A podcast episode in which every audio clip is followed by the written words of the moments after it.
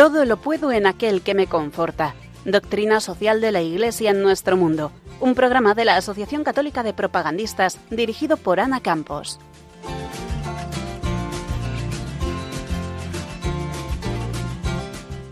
Muy buenas tardes, queridos oyentes de Radio María, y bienvenidos un viernes más a Todo lo Puedo en aquel que me conforta. En este programa en el que desgranamos la doctrina social de la Iglesia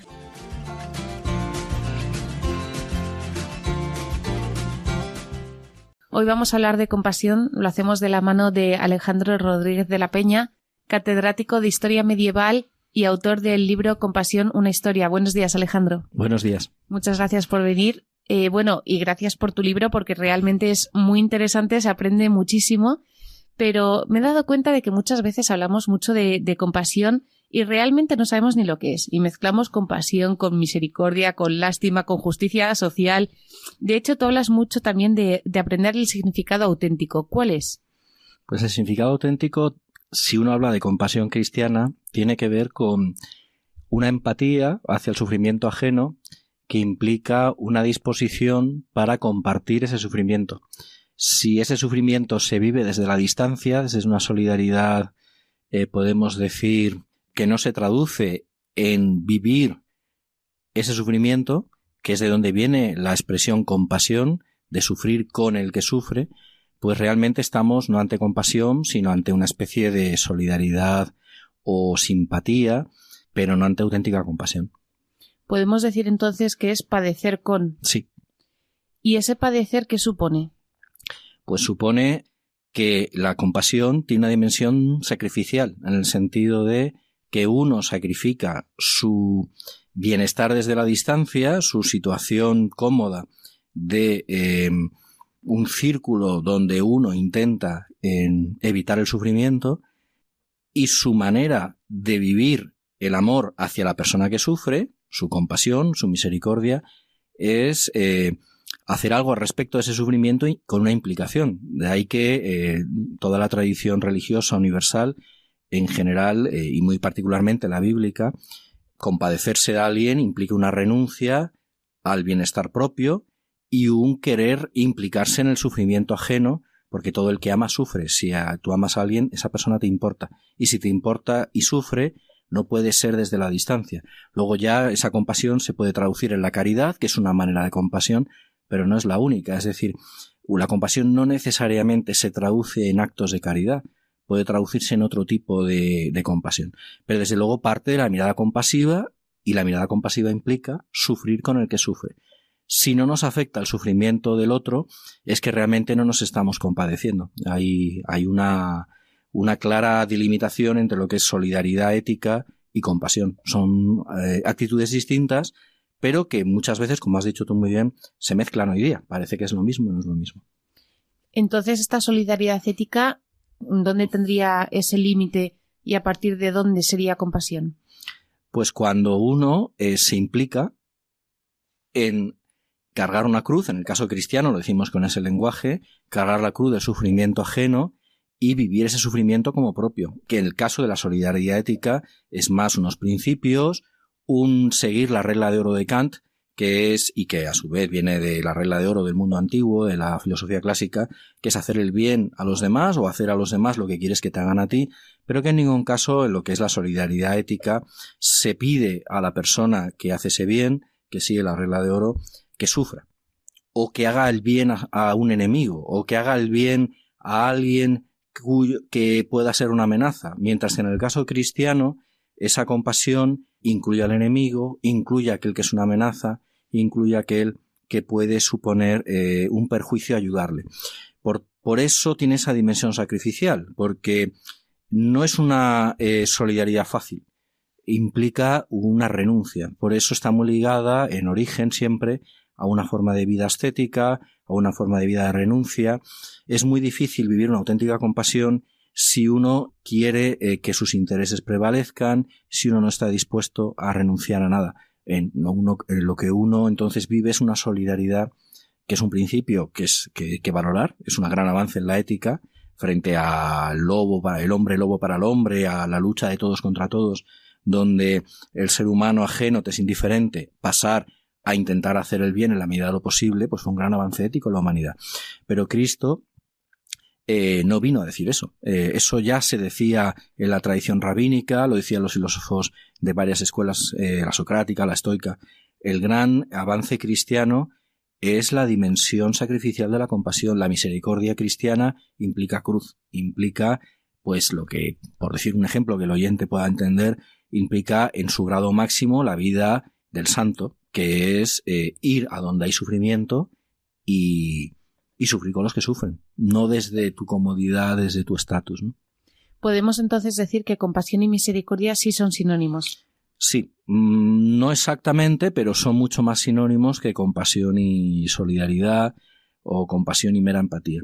Eh, la misericordia podemos decir que es la forma de compasión cristiana, específica cristiana, porque hay compasión en otras religiones. Eh, la forma cristiana específica sería la misericordia. ¿Qué supone esta forma cristiana? La dimensión sacrificial, es decir, la forma de amar que, por ejemplo, encarna la Madre Teresa, eh, limpiando las llagas de leprosos que no conoce de nada, que no tienen nada que ver con ella, es, es o que encarna la parábola del samaritano. Recuérdese que el samaritano era eh, es el arquetipo del hereje, no del es peor que el pagano para el judaísmo antiguo. Los goyim, los paganos, los gentiles era, una, era un grupo de personas eh, que el judaísmo miraba con desprecio y sospecha, pero el samaritano era la figura herética, era un peor que el, gentil. Y es la figura que elige Cristo para eh, explicar en qué consiste el amor que él predica. Incluye a aquel que puede ser eh, lo más ajeno a ti, lo más hostil a ti, y a esa persona a la que elige para que entienda los que le oyen que ese amor es sacrificial y además incluye a todos, a todos los seres humanos, sin excepción. Sentido es un amor misericordioso porque además, y esto es un dato que a veces los cristianos olvidamos, el verbo que se usa en hebreo y en arameo viene de, de un verbo em, que tiene que ver su etimología con las entrañas de madre. De manera que es un amor materno, también esto tiene que ver con el concepto de misericordia, en el sentido del amor de la madre por aquello que ha salido de sus entrañas, es decir, el amor de la madre por sus hijos. Todos sabemos que el amor de la madre por los hijos es el amor más incondicional que hay, y ese es el tipo concreto de amor que es el amor evangélico, que luego en los evangelios griegos se traduce como agape, y esto lo explica muy bien Benito XVI en su encíclica de Euscaritas Est. Hay cuatro tipos de amor en lengua griega, el amor de amistad, el amor filial, el amor erótico, el eros, el, estorgue, la filía, en fin, distintos verbos, pues el verbo que usan los evangelistas para el amor cristiano es el amor agape. Y ese amor es un amor eh, que tiene un matiz de locura, de, eh, de pasión loca por, por el otro, no en un sentido erótico, no en un sentido de un amor que no mira al interés, que se desentiende del cálculo racional, y que es un amor de entrega sacrificial eh, de lo que es eh, la entrega eucarística, porque de ahí viene el enlace agape-eucaristía, eh, amor incondicional, esa sería, y que tiene que ver con el amor de la madre por el hijo. la madre ama a su hijo aunque sea un delincuente, y le sigue amando. Ese es el amor cristiano. Hablas de ese amor materno, hablabas también previamente de ascética. ¿Son compatibles el amor materno, la ascética y la compasión? No es que sean compatibles, es que es la mejor mezcla posible. En principio, la, la ascesis ayuda a ese amor porque la renuncia es una de las maneras de poder vivir con entrega la compasión. Un límite que tenemos todos los que tenemos que ganarnos la vida porque tenemos hijos y tenemos y tenemos un deber de padres de alimentar, cuidar una familia, uno de los límites que tenemos es que tenemos el deber de mirar por nuestros hijos primero. El amor eh, que vive el célibe es un amor donde no hay primeros y segundos. Mi deber, incluso sacramental, eh, matrimonio, paternidad, la Iglesia me dice que tengo el deber de velar por mis hijos. Pero aquel que es un célibe, un monje, un sacerdote, eh, no, no, no hay primeros y segundos. Todos los hombres, todos los seres humanos son hijos de Dios y mm, esa compasión no tiene límites. Eh, en ese sentido, la forma plena y perfecta de compasión es la que vive San Francisco de Asís o la Madre Teresa, eh, mucho más que la que puede vivir un padre de familia que primero tiene que mirar por sus hijos. Y si hay una amenaza a su familia, tiene el deber de defender a su familia.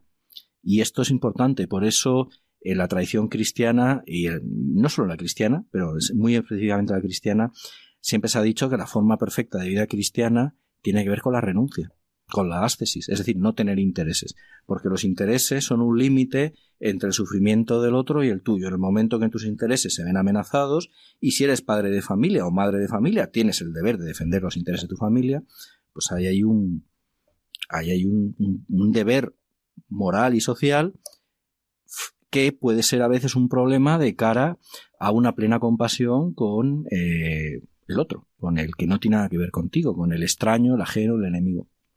Defiendes que no practicamos casi la compasión. ¿Es porque nos volcamos en la familia o no tiene nada que ver? No, no, no tiene nada que ver. Eh, al revés. en principio, aquel que no es... Eh, la compasión no significa no cuidar a tu familia, significa que todo aquello que haces por tu familia eh, tienes que intentar hacerlo por los demás. Si eres mal hijo mal padre, mal hermano, ¿cómo vas a ser bueno con los demás? O sea, primero, o sea, aquel que no demuestra capacidad de amar con los cercanos, ¿cómo va a tener con los lejanos?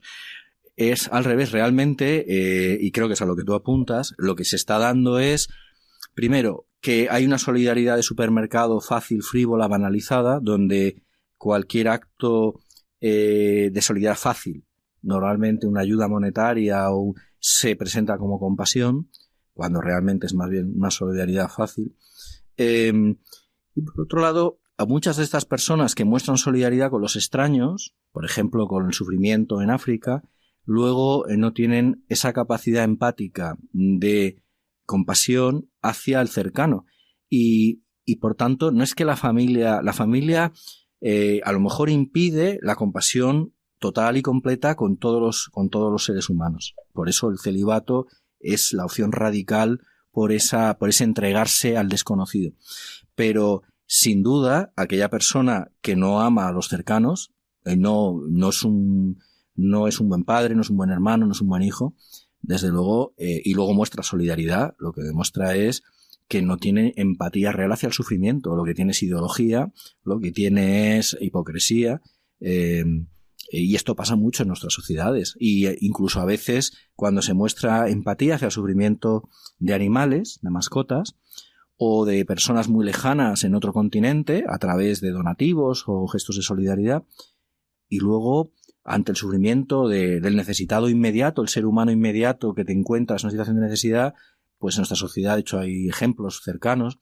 Em, la cuestión es que estamos creando una sociedad que mm, rinde constantes homenajes hipócritas a la solidaridad, esta solidaridad banal, banalizada, y al mismo tiempo cada vez ha endurecido más su corazón hacia el sufrimiento del ser humano de, que está a la vuelta de la esquina, o incluso de los propios hermanos, hijos y padres, que hay un fenómeno de, que viene del mundo anglosajón, eh, que está llegando esto al mundo mediterráneo, pues, y los que hemos vivido en el mundo anglosajón lo hemos sabemos de qué, qué, va esto, pues de cada vez los lazos familiares cuidarlos menos y desentenderse de los padres, de no ayudarles, o, padres que se desentienden de sus hijos.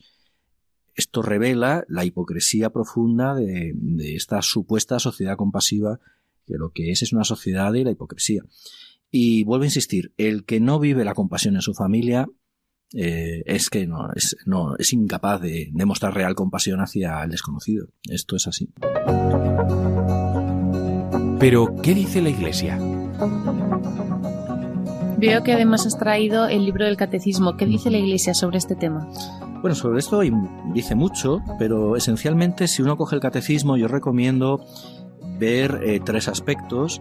Eh, ver lo que dice el catecismo sobre el padre y la madre en la familia cristiana, ver lo que dice el catecismo sobre la guerra y eh, los necesitados, sobre cómo eh, uno debe vivir las situaciones de violencia y las situaciones de necesidad, y luego sobre la misericordia de Dios como Padre misericordioso. En los tres casos estamos ante momentos de una incluso una gran belleza en la redacción del catecismo, evidentemente siendo eco de citas de los padres de la Iglesia, de la Biblia, y, aquí es donde se ve que la compasión es el, gran eh, punto, el eje referencial de la ética cristiana. El cristianismo no va de compasión, el cristianismo va de, la, de sacrificio y redención en cruz eh, de Jesucristo. Jesucristo no es que viniera a enseñar la compasión, los cristianos, los católicos sabemos que lo esencial que hizo Cristo fue redimirnos del pecado a través de la pasión y muerte en cruz, pero eh, desde el punto de vista de la ética, de lo que es el modo de vida evangélico, sin duda el centro del Evangelio es la misericordia. Y esto genera una ética sobre la violencia. El cristianismo introduce una mirada distinta sobre la violencia, sobre la guerra, sobre la opresión, sobre los necesitados, sobre los débiles, una mirada, por ejemplo, sobre la vulnerabilidad, sobre los niños. Cualquiera que estudie historia de la infancia o historia de la familia o incluso historia de los suplicios capitales o historia de la esclavitud, ve que hay una nueva mirada sobre los vulnerables, sobre los más débiles, que pone en valor al débil a partir del sermón de la montaña y luego, como he dicho, eh, el tema de las, las partes del catecismo donde se habla de la misericordia de Dios, de Dios como Padre misericordioso, que ama con amor maternal, eh, y esto es muy llamativo, eh, yo invito a leerlo, es muy, muy edificante y, creo que a veces damos por descartado el catecismo como cosas que no sabemos, y creo que es bueno siempre releerlo. Efectivamente, no solo el catecismo, sino la propia Biblia dice, tratad a los hombres como queréis que ellos os traten, sed compasivos como vuestro Padre es compasivo. ¿Se puede llegar a ser compasivo como Dios? Bueno, en otro pasaje en los Evangelios dice Jesucristo, sed perfectos como Dios vuestro Padre es perfecto. El cristianismo vive una tensión constante desde sus inicios sobre la llamada a la perfección, la llamada a la santidad, que es universal, y la inmensa dificultad de esa santidad. Pues te respondo con la misma respuesta que daba San Agustín. Eh, en el ser humano hay una abundancia de pecado, desde el pecado original. El ser humano en esta naturaleza tiende al egoísmo y por tanto como le dicen los apóstoles al Señor, ¿no? Eh, esto que pides es imposible, eh, lo dicen de otra forma, pero este es el mensaje. Pero está la gracia. Eh, la gracia. donde abundó el pecado, sobreabundó la gracia. Y aquí recomiendo leer mucho a San Agustín. Solo la gracia hace posible la compasión.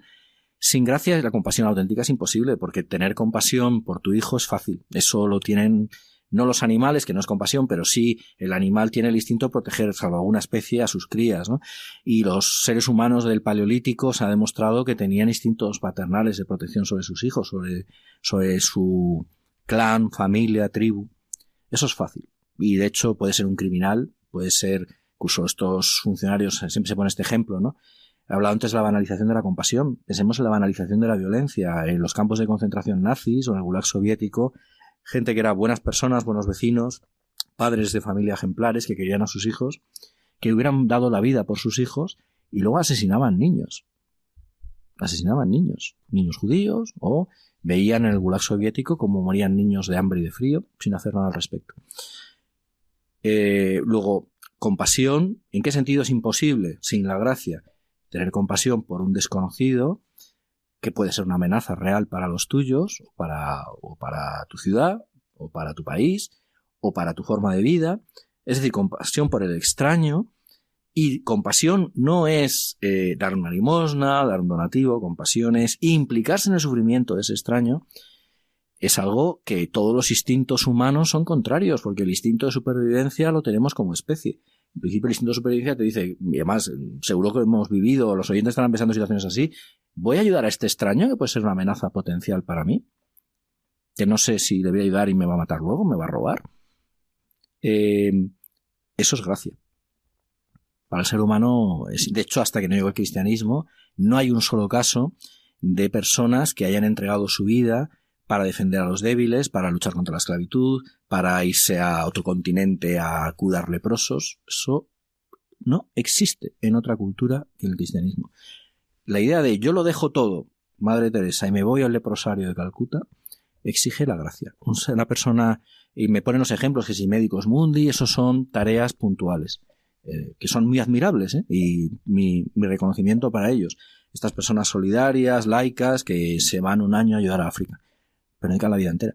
Citabas a San Agustín, yo también me quedo con otra frase de San Agustín que decía, Señor, pide lo que quieras, pero dame lo que pides, mm. porque efectivamente sin la gracia humanamente no lo veo muy viable.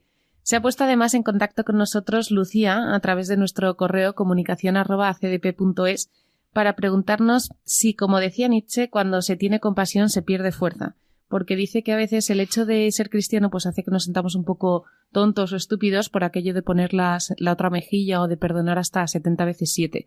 ¿Crees que el hecho de ser compasivo nos muestra débiles y hace que efectivamente perdamos fuerza? Este es un debate interesantísimo. Eh, la pregunta, la verdad, es que parece muy interesante. A ver, empezando por la cita de Nietzsche. Eh, Nietzsche eh, vivió un episodio que, por cierto, está reflejado de otra manera en Dostoyevsky, que es biográfico real y que revela el problema de Nietzsche psicológico, parte del trastorno mental que tuvo al final de su vida.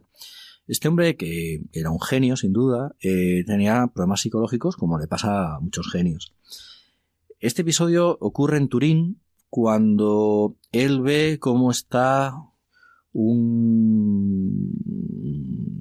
no sé qué palabra usar, un, una especie de carretero, de persona que lleva un carromato apaleando a un asno o una mula, no recuerdo exactamente, de forma brutal, por algo, por algo que había hecho mal.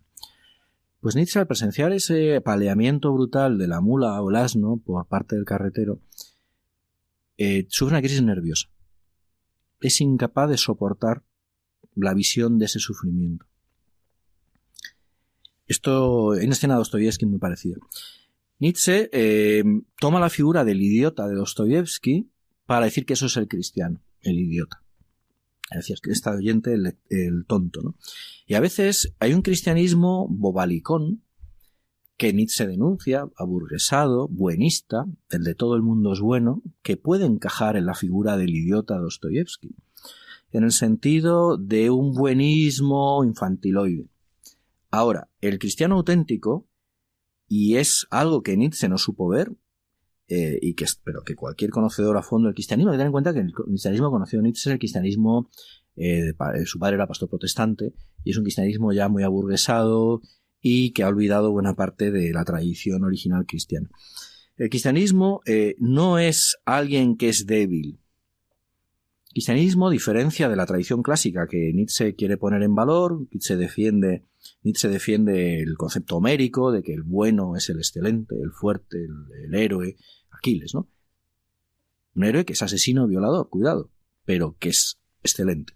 Eso es la arete eh, homérica que defiende Nietzsche, ¿no? Ser bueno es ser el mejor. Poderoso, valiente, bello, heroico.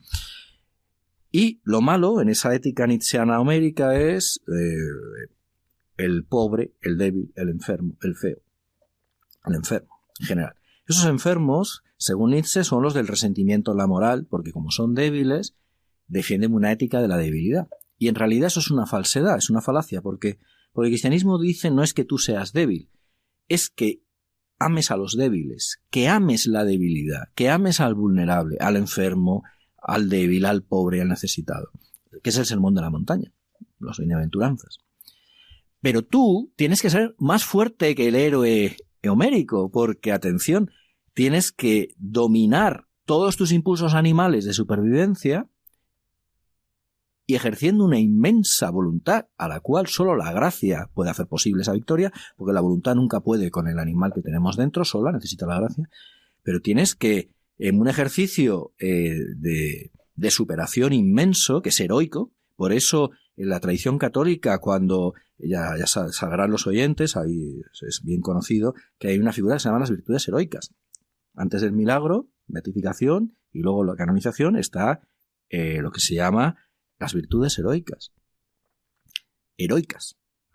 Porque lo que hizo Madre Teresa es propio de un héroe, de una heroína en este caso. O lo que hizo San Francisco, tantos santos. La santidad es heroica porque exige superar todos tus impulsos, todos tus instintos, todos tus egoísmos, y eso no es de idiota. Es decir, el santo es alguien que sabe que lo que está haciendo le perjudica, y aún así lo hace porque abraza la cruz, igual que Cristo no era idiota, Cristo sabía perfectamente lo que le iban a hacer y abrazó la cruz y aceptó. Esa aceptación del dolor, del sufrimiento, que contrasta tanto con la opción de Buda, Buda lo que hace es decir no quiero sufrir, luego abandona a mi familia y me voy, me retiro a, hacer una vida estética, pero que en la cual no sufro porque no tengo contacto con otros seres humanos, esa no es la vida cristiana. La vida cristiana es yo sé dónde me meto, voy a un calvario y el acto heroico es lo acepto. Mientras que el cristianismo bobalicón, que denunciaba Nietzsche, que fue el que él conoció, este cristianismo burgués del 19 es otra cosa, es buenismo. Eh, pero eso no tiene que ver con el cristianismo. El cristianismo es una, religión que a través de la gracia te da virtudes heroicas, no es el buenismo bobalicón que, que es esa caricatura de eh, el bueno en el sentido del tonto. No, el cristianismo tiene que ver con eso. Y el que piense que eso es el cristianismo, pues no sabe de qué está hablando, no sabe lo que es el cristianismo. Ejerciendo esa compasión que dices de amor al débil, ¿se le puede exigir que crezca en fortaleza? Sin duda, sin duda. Claro, es que eh, la Iglesia siempre ha hablado de siete virtudes, las tres teologales y las cuatro cardinales. Está en San Pablo. San Pablo cita a los clásicos muchas veces, porque era un hombre muy culto, y hace suya las cuatro virtudes eh, cardinales eh, de Platón. Prudencia, fortaleza, justicia y templanza. Y la fortaleza es una virtud cristiana, igual que fe, esperanza y caridad. Evidentemente las teologales están por encima. Por supuesto es que la fortaleza es necesaria. Las siete son necesarias. De las siete, eh, la tradición cristiana siempre ha insistido mucho en las tres teologales por encima de las cuatro cardinales pero la justicia, la fortaleza, la templanza y la prudencia son muy importantes. Sí, sí, por supuesto. La fortaleza, entre otras cosas, porque como hemos dicho antes, la compasión exige una fortaleza psíquica inmensa. Es que para poder vivir el sufrimiento de otros sin derrumbarte, aquel que haya habido sufrimiento de cerca, ya tiene, por ejemplo, un familiar enfermo, estoy pensando gente con, que ha habido un cáncer de cerca, exige una fortaleza psíquica brutal. El instinto es retirarse, poner distancia para no sufrir. El, estar cerca del que sufre, sufrir con el que sufre, exige una inmensa fortaleza, sin duda. Estoy muy de acuerdo, sí, sí. No quiero terminar este podcast sin hacerte una pregunta que me está quemando dentro. ¿Alguna acción concreta que podamos hacer hoy en día para ser más compasivos? Por no ponerme demasiado eh, clásico, en sentido de citar a los, a los santos eh, que sería el primer instinto, eh, acciones de vidas de santos. Y como ya he citado varios, voy a ir a algo un poquito menos convencional, que es citar una filósofa conversa al cristianismo, Simone Weil. Esta filósofa insistía mucho, y yo creo que hay que hacerla caso en esto, además es por supuesto muy acorde a la auténtica tradición cristiana, en que el primer paso para la compasión no es una acción, una acción de, carita, de caritas, de caridad, una acción de amor hacia el otro, antes de esa acción lo que hay que cambiar es la mirada. Ella insistía en lo que se llama la, ética de la atención. En esta época de gente hiperactiva, eh, de estar constantemente con la pantalla del móvil, de estar con la atención distraída en mil cosas, a veces no prestamos atención al de al lado. La primera fase de la compasión, antes de empezar a vivir la compasión como sacrificio, es mirar al otro con atención. La atención, dice Simone Weil, llevará a la compasión. Porque en el momento en que prestes atención al de al lado, atención de verdad, no atención distraída, eh, te darás cuenta de que estás sufriendo, porque no hay nadie que no sufra. Unos sufren más, otros menos. Y en el momento en que veas a tu alrededor sufrimiento, surgirá la respuesta compasiva. Pero gato empieza por la atención. Si no prestas atención, tu compasión es imposible que surja. Luego yo llamaré la atención sobre eso. La mirada de atención deberes difíciles dejar la pantalla y centrar esa mirada, ¿eh? Pues muchísimas gracias, Alejandro.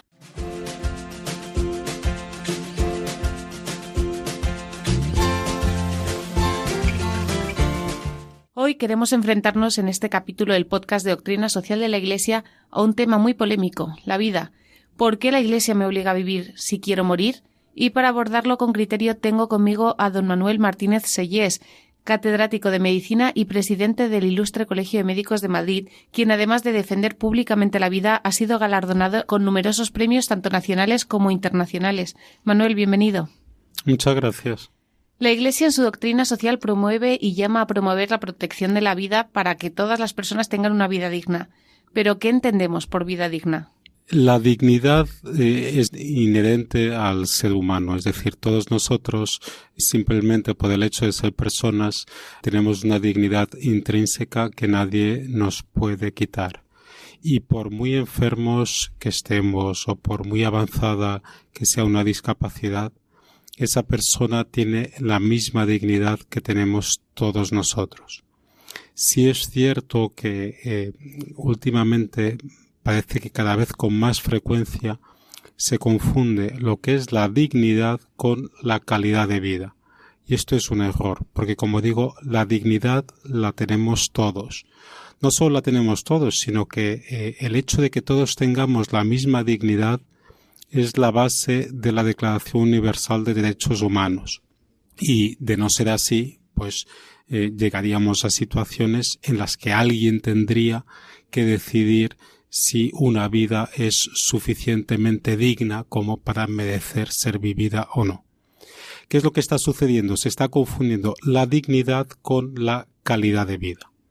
Eh, ¿Qué es un error? Es un error porque la calidad de vida sí depende de la situación de salud, pero depende de muchas otras cosas. Y de hecho, si uno se va a la definición que tiene la Organización Mundial de la Salud de calidad de vida, pues podremos ver cómo es cierto que la salud tiene cierta influencia en la calidad de vida que percibe un paciente o que percibe una persona, pero que hay muchas otras situaciones a nivel social, a nivel psicológico, eh, a nivel de acompañamiento eh, que puede tener una persona o un paciente que influyen en su calidad de vida. Y solo cada persona o cada paciente sabe la calidad de vida que tiene.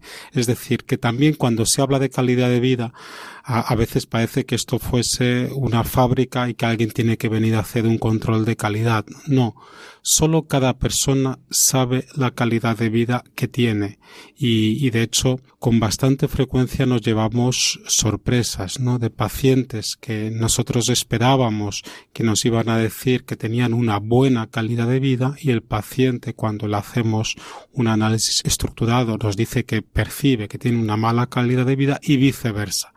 Y, y, por lo tanto que seamos todos nosotros conscientes que no podemos decir qué calidad de vida tiene el otro. Podemos decir qué calidad de vida tenemos porque es lo que percibimos, pero no qué calidad de vida tiene otra persona. ¿Por qué parámetros se mide esta calidad de vida? Bueno, se pueden eh, hacer distintos cuestionarios de calidad de vida que están eh, validados. Hay uno que es muy sencillo, que es simplemente pues que el paciente o, la persona indique cómo percibe su calidad de vida de 1 a 10. ¿no? Eh, es un parámetro que se usa con bastante frecuencia. Nosotros lo hemos utilizado en algún estudio prospectivo que hemos hecho. Recuerdo uno en concreto que hicimos en centenarios, ¿no? Y entonces les preguntábamos a los centenarios que valorasen su calidad de vida de 1 a 10. Y recuerdo una paciente en mi consulta, pues con 104 años, pues que viene en una silla de ruedas, pues muy demacrada, muy caquéctica, y, y le hice esta pregunta y ella me contestó 8 ocho y aquello me llamó la atención y dije oiga a lo mejor es que no me ha entendido no uno es lo peor y diez lo mejor y, y luego no ella pues explicó pues que, que tenía eh, percibía su calidad de vida como buena y que además disfrutaba mucho con sus familiares con sus nietos con sus bisnietos. Y bueno esto también eh, para mí fue un aprendizaje. Y luego hay cuestionarios de calidad de vida que ya están eh, específicamente validados en determinadas enfermedades no yo yo soy cardiólogo y, por ejemplo, en, en, el ámbito de la insuficiencia cardíaca solemos utilizar una encuesta de calidad de vida que se diseñó en la Universidad de Kansas y esta encuesta pues está muy validada en el ámbito de la insuficiencia cardíaca y en otras patologías hay otras encuestas. Pero bueno, que, que hay varias formas de hacerlo de forma más sencilla, de forma más compleja, pero siempre teniendo en cuenta que lo importante es la opinión subjetiva que tiene el paciente. Mencionaba usted antes que muchas veces se confunde la dignidad con la calidad de vida. ¿Se confunde también la calidad de vida con el valor de la vida humana? Sí, probablemente sea la misma confusión. Es decir, yo creo que el valor de la vida humana es intrínseco y, todos nosotros tenemos que respetar ese valor. Lógicamente, si la tendencia es a valorar una vida humana en función de la aportación que hace esa vida humana, pues con criterios muchas veces no bien definidos, que pueden ser criterios económicos. A nivel de la sociedad, pues podemos eh, llegar al absurdo de valorar más a lo mejor la vida de una persona joven que de una persona de edad avanzada, algo que a mí me parece particularmente preocupante en un país tan envejecido como el nuestro, ¿no? Y, ha habido momentos, tanto antes de la pandemia como también durante la pandemia, pues que, eh, de hecho, hemos tenido que hacer eh, desde la Sociedad Española de Cardiología con la Sociedad Española de Geriatría y Gerontología pues un comunicado advirtiendo pues de lo que estamos hablando, ¿no? Que toda eh, vida humana tiene un valor intrínseco y que por lo tanto no podemos eh, simplemente valorar cuál es el papel que tiene una persona en función de la aportación económica que hace a la sociedad, ¿no? Ya incluso el mismo eh, juramento hipocrático, pues nos alertan de la necesidad que tenemos de respetar toda vida humana. Habla usted de respetar toda vida humana. Es verdad que muchas veces nos centramos, dadas las circunstancias particularmente políticas, en el principio y en el fin de la vida, pero el índice de suicidios ha incrementado mucho y especialmente entre los adolescentes. Y cada vez son más las personas que están cansadas de vivir. ¿Por qué no podemos dejarlos morir respetando su libertad? ¿Es justo obligar a alguien a, a vivir? Bueno, a mí me ha tocado eh, revisar hace poco eh, un poco los protocolos que hay a nivel de la Comunidad de Madrid cuando alguien intenta suicidarse, ¿no? Que tiene que hacer la policía, el SAMU, del SUMA, eh, cómo nos movilizamos como sociedad para intentar evitar los suicidios. De hecho, tenemos en los hospitales incluso, y de hecho la seguimos teniendo, una, una figura que es el ingreso contra la voluntad del paciente. Es decir, si hay un paciente que se intenta suicidar eh, y, bueno, después de hacer una valoración, eh, pues el psiquiatra cree que si le da de alta a ese paciente, el riesgo de que el paciente se, suicide es elevado, puede eh, ingresar al paciente contra la voluntad del mismo paciente, ¿no? Y esto se está haciendo diariamente en nuestros hospitales. ¿Por qué? ¿Por qué hacemos eso? Porque entendemos que esta persona, pues que en ese momento, pues a lo mejor tiene una situación pues de psicopatología, de depresión, de esquizofrenia o eh, que tiene también eh, a veces enfermedades orgánicas que le están produciendo un sufrimiento, nosotros lo que sabemos es que si tratamos esas enfermedades, muchas de ellas del ámbito psicológico psiquiátrico, pues ese paciente que en ese momento quiere quitarse la vida, pues deja de tener esa intención y de hecho son frecuentes los agradecimientos de pacientes, pues que eh, luego dicen menos mal, pues que eh, me ingresaron, me trataron y ahora gracias a la medicación, al tratamiento que me han puesto, pues tengo una vida plena, ¿no?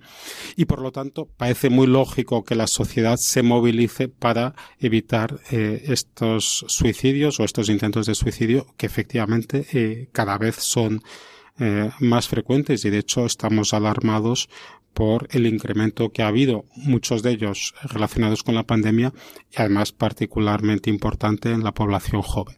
Ahora lo que es contradictorio es que al mismo tiempo que hacemos eso, ahora mismo tenemos una ley que por cierto va contra el código deontológico que tenemos todos los médicos de España, que dice de forma muy clara que el médico nunca quitará la vida a un paciente, ni siquiera en el caso de que el paciente lo solicite. Es decir, el código deontológico es muy claro y nos dice nunca a ningún paciente, ni siquiera si el paciente lo solicita. Entonces, tenemos una ley que se ha aprobado que va lógicamente contra eh, el criterio del código deontológico vigente en España, no solo en España, sino también va contra eh, el criterio de la Asociación Médica Mundial y también contra el criterio unánime del Comité de Bioética, que es el órgano eh, máximo que asesora al gobierno en esta materia. Entonces tenemos esta ley que permite eh, la eutanasia y por lo tanto eh, me parece un poco contradictorio. Igual cuando alguien intenta suicidarse lo intentamos evitar y esto es un poco lo contrario, ¿no? Es tenemos a alguien pues que, que tiene unos deseos de muerte en vez de darle un buen tratamiento, un buen tratamiento sintomático, un buen, eh, unos buenos cuidados paliativos, hacer intervenciones pues eh, también del ámbito social, económico que, que permitan eh, que estos pacientes reciban los cuidados que necesitan, las ayudas a la dependencia que necesitan, pues los tratamientos que necesitan, en vez de enfocarnos como sociedad para que esas personas dejen de tener ese deseo de muerte, pues es un poco como si alguien está ahí intentando, pensando si se suicida en una azotea y nosotros en vez de evitarlo, pues vamos por detrás y le damos un empujón, ¿no? Entonces me parece contradictorio como cuando alguien se intenta suicidar nos movilizamos como sociedad para evitarlo, mientras que cuando alguien en este momento solicita la eutanasia, en vez de intentar evitarlo, pues lo estamos facilitando. ¿En qué medida si estas personas tuviesen cuidados paliativos en condiciones podrían dejar de desear esa muerte? Bueno, yo creo que muchas de ellas eh, dejarían de tener este deseo si tuviesen, yo no diría solo cuidados paliativos, yo hablaría de cuidados integrales, ¿no? Que, que, en muchos casos sí es verdad que necesitan cuidados paliativos, pero por ejemplo, ya la misma sociedad española de, de psiquiatría ha denunciado que detrás de estas eh, peticiones también puede haber eh, psicopatologías, ¿no? Pues a lo mejor hay depresiones eh, que no están diagnosticadas o que no están tratadas o otro tipo de psicopatologías y, y por lo tanto el hecho de que la ley no eh, exija una valoración psiquiátrica, pues también es algo que llama mucho la atención, como muchas otras cosas, ¿no? Pues eh, la misma ley prácticamente evita hablar de eutanasia, se habla de, de la prestación de ayuda para morir, confundiendo ya desde la ley eh, lo que sería la eutanasia con los cuidados paliativos, que es lo contrario, ¿no? La, eutanasia es eh, acabar con el que está sufriendo, mientras que los cuidados paliativos lo que pretenden es acabar con el sufrimiento. Y por lo tanto, es una ley que tiene muchos puntos que yo diría que son al menos confusos, ¿no? En otros casos eh, son ya eh, yo creo que objetivamente equivocados, como por ejemplo el hecho de que toda muerte por eutanasia se considera desde el punto de vista legal como una muerte natural. O sea, algo que por definición no es muerte natural, se está considerando desde el punto de vista legal como muerte natural, con todo lo que esto puede implicar, ¿no? Está claro que es una aberración del lenguaje. Pero, ¿qué dice la Iglesia? Básicamente, yo creo que desde el punto de vista humano antropológico, eh, tenemos motivos más que suficientes para defender eh, la vida, eh, la vida humana, el derecho a vivir, pero aquellos que tenemos fe, pues eh, a esto pues unimos la sacralidad de, la vida humana y, y, por lo tanto yo creo que los cristianos tendríamos como aún más motivos para el defender la vida y, y lógicamente pues la eutanasia va claramente de forma eh, frontal contra uno de los mandamientos de la Iglesia, ¿no? Y, por lo tanto, yo creo que por un lado, desde el punto de vista de la caridad que eh, es exigible en toda relación humana, pues cuando tenemos un paciente que está sufriendo, lo que tenemos es que apoyarle, tratarle, cuidarle, eh, paliar su sufrimiento y por otro lado, pues tenemos un mandamiento que de forma clara nos impide matar, ¿no? ¿Algún texto que nos ayude a comprender mejor esta cuestión y a poder profundizar en ese valor de la vida humana y en esa dignidad? Bueno, queda un poco feo autocitarse, pues yo tengo un, un, un, texto que se llama así, se llama Eutanasia, que está publicado en Rialp. Es un texto eh, que está escrito para todos los públicos, es decir, ahí no, no, no vamos a ver, eh, bueno, de hecho se llama un análisis eh, antropológico, y es un análisis antropológico y desde la ciencia, no, no, no es tanto un, un análisis del punto de vista de una visión de fe, ¿no? Pero como digo, creo que es importante y, y, y cada vez más que cuando hablemos con, eh, bueno, evidentemente que si uno tiene el, el, don de la fe, pues es mucho más fácil entenderlo, ¿no? Pero pues eh, hay gente que no tiene este don y, también tenemos que ser firmes en la defensa de la vida, incluso cuando nuestros interlocutores no tienen el, el, don de la fe. Y por lo tanto yo creo que es muy importante el que conozcamos los argumentos humanos, antropológicos, que también eh, nos llevan a decir que la eutanasia es inaceptable.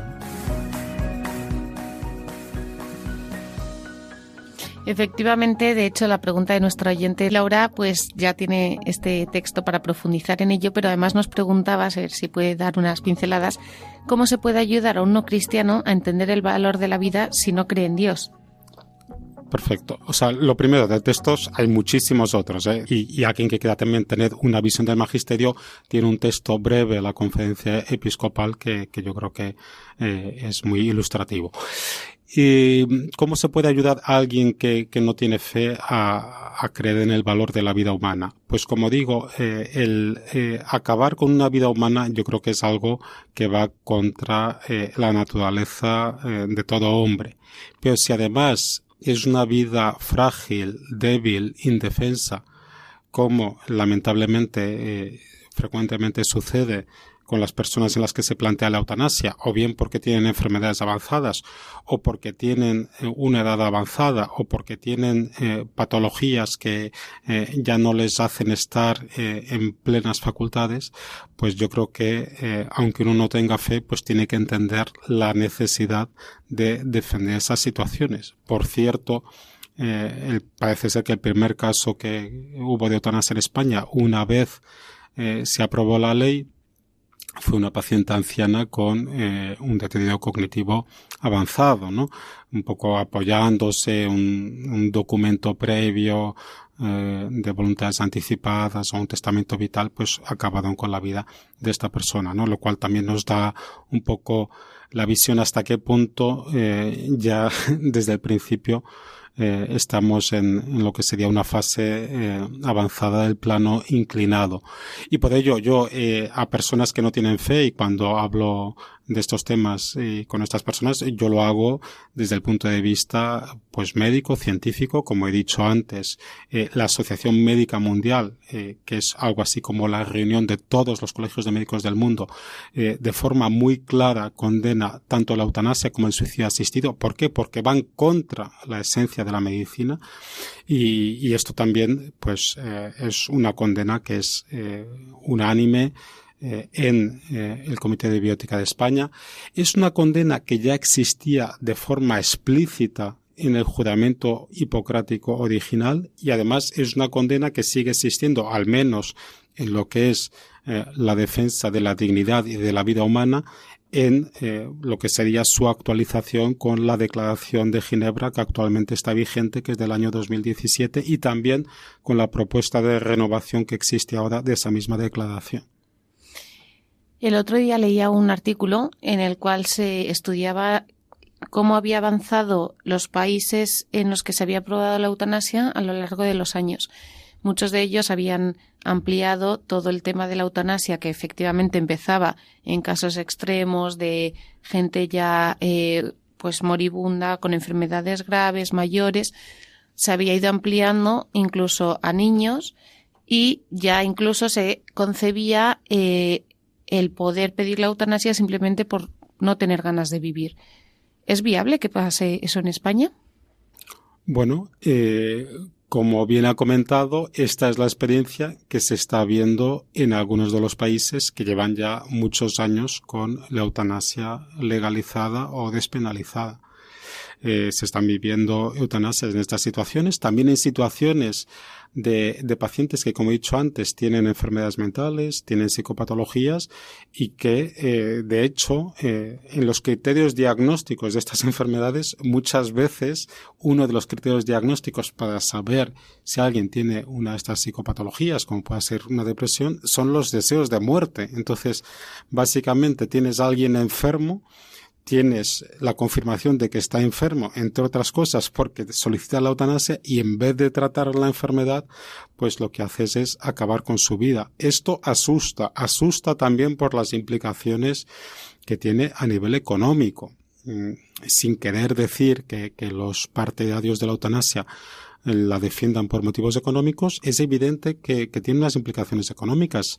Eh, hay muy pocos países del mundo donde la eutanasia está permitida, ¿no? Estaríamos hablando de, en Europa, nosotros somos la excepción con el Benelux y en el resto del mundo estaría Canadá, eh, Colombia y Nueva Zelanda, ¿no? No hay más, ¿no? Pero en algunos de estos país, países sí se ha eh, estudiado el ahorro que ha habido a nivel de cuidados médicos, porque claro, muchos de estos pacientes pues necesitan cuidados médicos, que lógicamente se ahorran con la eutanasia. Y por ejemplo, en Canadá, solo en el primer año después de despenalizar la eutanasia, hubo un ahorro de más de 100 millones, solo en cuidados médicos, si tienen en cuenta que muchos de estos pacientes también están cobrando pensiones, que también pues se dejan de pagar.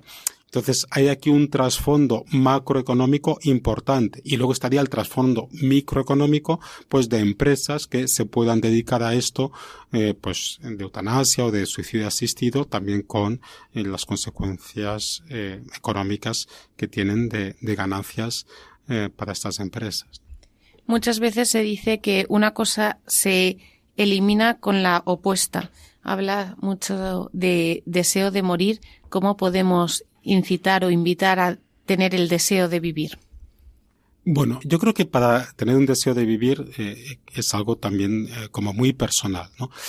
Ahí lo que yo creo que tendríamos que comprometernos como sociedad es a conseguir que todo paciente reciba los cuidados que necesita, ¿no? De hecho, eh, yo no soy tampoco muy partidario de ir contra eh, la eutanasia, eh, porque creo que es mucho más bonito el mensaje de ir a favor de la vida, ¿no? Entonces nosotros, de hecho, desde el Colegio de Médicos de Madrid iniciamos una campaña a la que se han sumado ya todos los colegios de médicos de España, representados por lo que es la Organización Médica Colegial o Consejo General de Colegios de Médicos, y al que en esta campaña hemos incluido también a eh, Colegio de Enfermería, Colegio de Farmacéuticos, a la plataforma que agrupa las asociaciones de pacientes y bueno, a muchas eh, sociedades científicas médicas.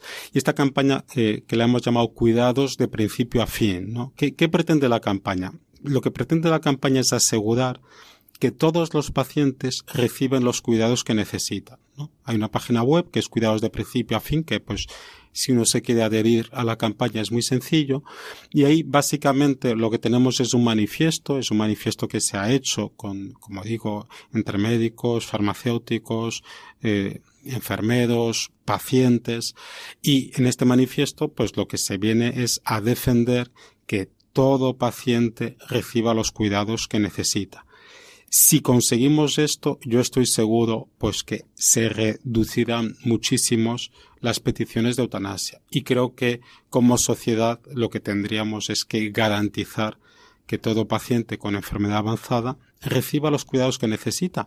Es cierto que algunos de esos cuidados pueden ser costosos. Es cierto que un paciente que tiene una enfermedad avanzada pues puede necesitar cuidados pues tanto farmacológicos como eh, pues humanos eh, pues a veces pues a nivel hospitalario a veces a nivel domiciliario a veces a nivel de residencias etcétera pero que tendría que ser nuestro compromiso de sociedad, es decir, cuidar a aquellas personas que están en una situación de debilidad por el hecho de tener enfermedades avanzadas, no facilitar el eliminar estas personas de nuestra sociedad.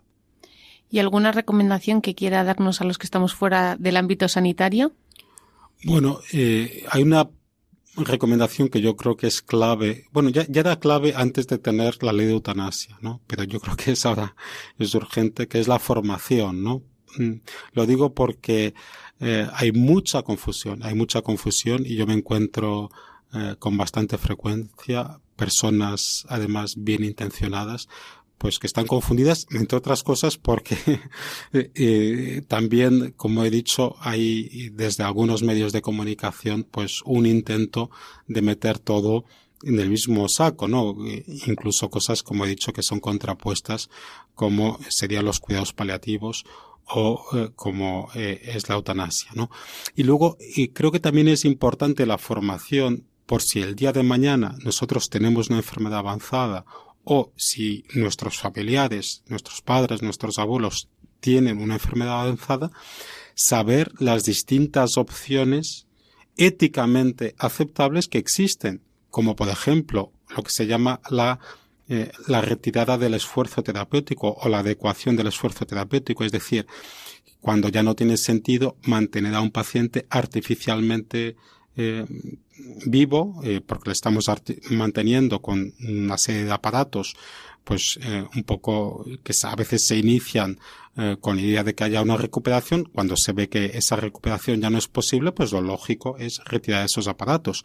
O qué hacer en aquellas situaciones que hoy en día es verdad que son excepcionales, pero a veces siguen existiendo cuando no hay una forma eh, sencilla de controlar los síntomas que tiene un paciente. Es decir, eh, pues cuando un paciente está sufriendo, y, me refiero no solo a sufrimiento eh, físico, pues que es no solo el dolor, pero la falta de aire, el picor, las náuseas, los vómitos, etcétera, pero también sufrimiento psicosocial incluso espiritual, porque hay que decir que eh, la definición de la Organización Mundial de la Salud de cuidados paliativos nos habla de paliar todos estos tipos de sufrimiento, también el sufrimiento espiritual. ¿no? ¿Y qué hacer cuando no conseguimos controlar los síntomas que tiene un paciente con una enfermedad avanzada? y que ya tiene pues una expectativa de vida corta, ¿no? Ahí tenemos la posibilidad de hacer lo que se llama la sedación paliativa, es decir, usar eh, fármacos, usar sedantes, eh, a unas de que el paciente pierda el conocimiento. ¿De acuerdo? Y eso no es eutanasia, es simplemente dar un tratamiento con el objetivo de controlar los síntomas. Si no he conseguido hacerlo de otra forma, puedo hacer esta sedación paliativa. Y lógicamente cuando logro controlar los síntomas, no sigo subiendo las dosis porque mi objetivo no es acabar con la vida, es simplemente el control sintomático. Entonces, todas estas diferencias, todas estas situaciones a veces no son sencillas y todas las situaciones pues hay que analizarlas de forma individualizada y por eso yo también animo al eh, pues paciente o como todos somos potenciales pacientes, pues al ciudadano, pues que eh, tenga interés por estos temas, que eh, se forme un poquito porque a veces a la hora de tomar decisiones pues puede ser muy útil. Por ejemplo, yo también hago la recomendación de realizar un testamento vital, un documento de voluntades anticipadas. Pero ojo, a ver cuál realizamos. Eh, hay uno pues que yo creo que es eh, muy bueno todavía, ya tiene alguna pequeña cosita que, a mí no me gusta, como el hecho de que se ha incluido en la, eh, el eufemismo este de eutanasia de, prestación de ayuda a morir, pero bueno, que es el, el testamento vital eh, de la Conferencia Episcopal Española, pues que de forma muy clara, pues dice que en ningún caso queremos que nos apliquen la eutanasia, ¿no? Y yo creo que estos documentos que ya en su día, antes de la ley, eran útiles, pues que también se indica, por ejemplo, quién va a tomar las decisiones cuando ya no estemos capacitados para tomarlas, algo que a los médicos nos suele venir muy bien porque sabemos cuál es el interlocutor válido dentro de una familia que a veces es numerosa y tiene opiniones distintas. Y bueno, el, hacer un buen testamento vital, dejando de forma muy clara eh, nuestro deseo de que en ninguna situación nos apliquen la eutanasia, ahora mismo creo que es algo que yo desde luego recomiendo y eh, no, no, hace falta ningún profesional, no tiene ningún coste, es gratuito y por lo tanto es un procedimiento eh, bastante sencillo.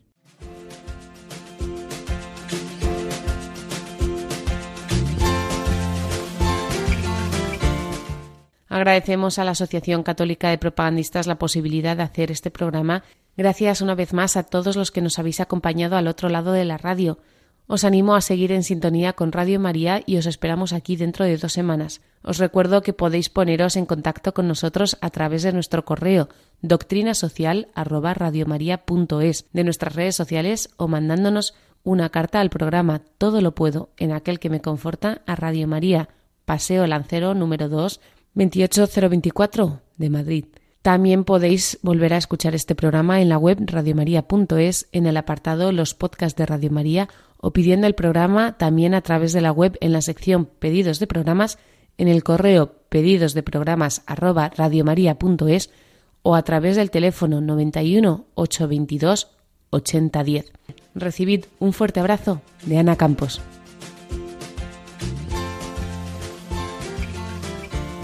Todo lo puedo en aquel que me conforta. Doctrina social de la Iglesia en nuestro mundo un programa de la Asociación Católica de Propagandistas dirigido por Ana Campos.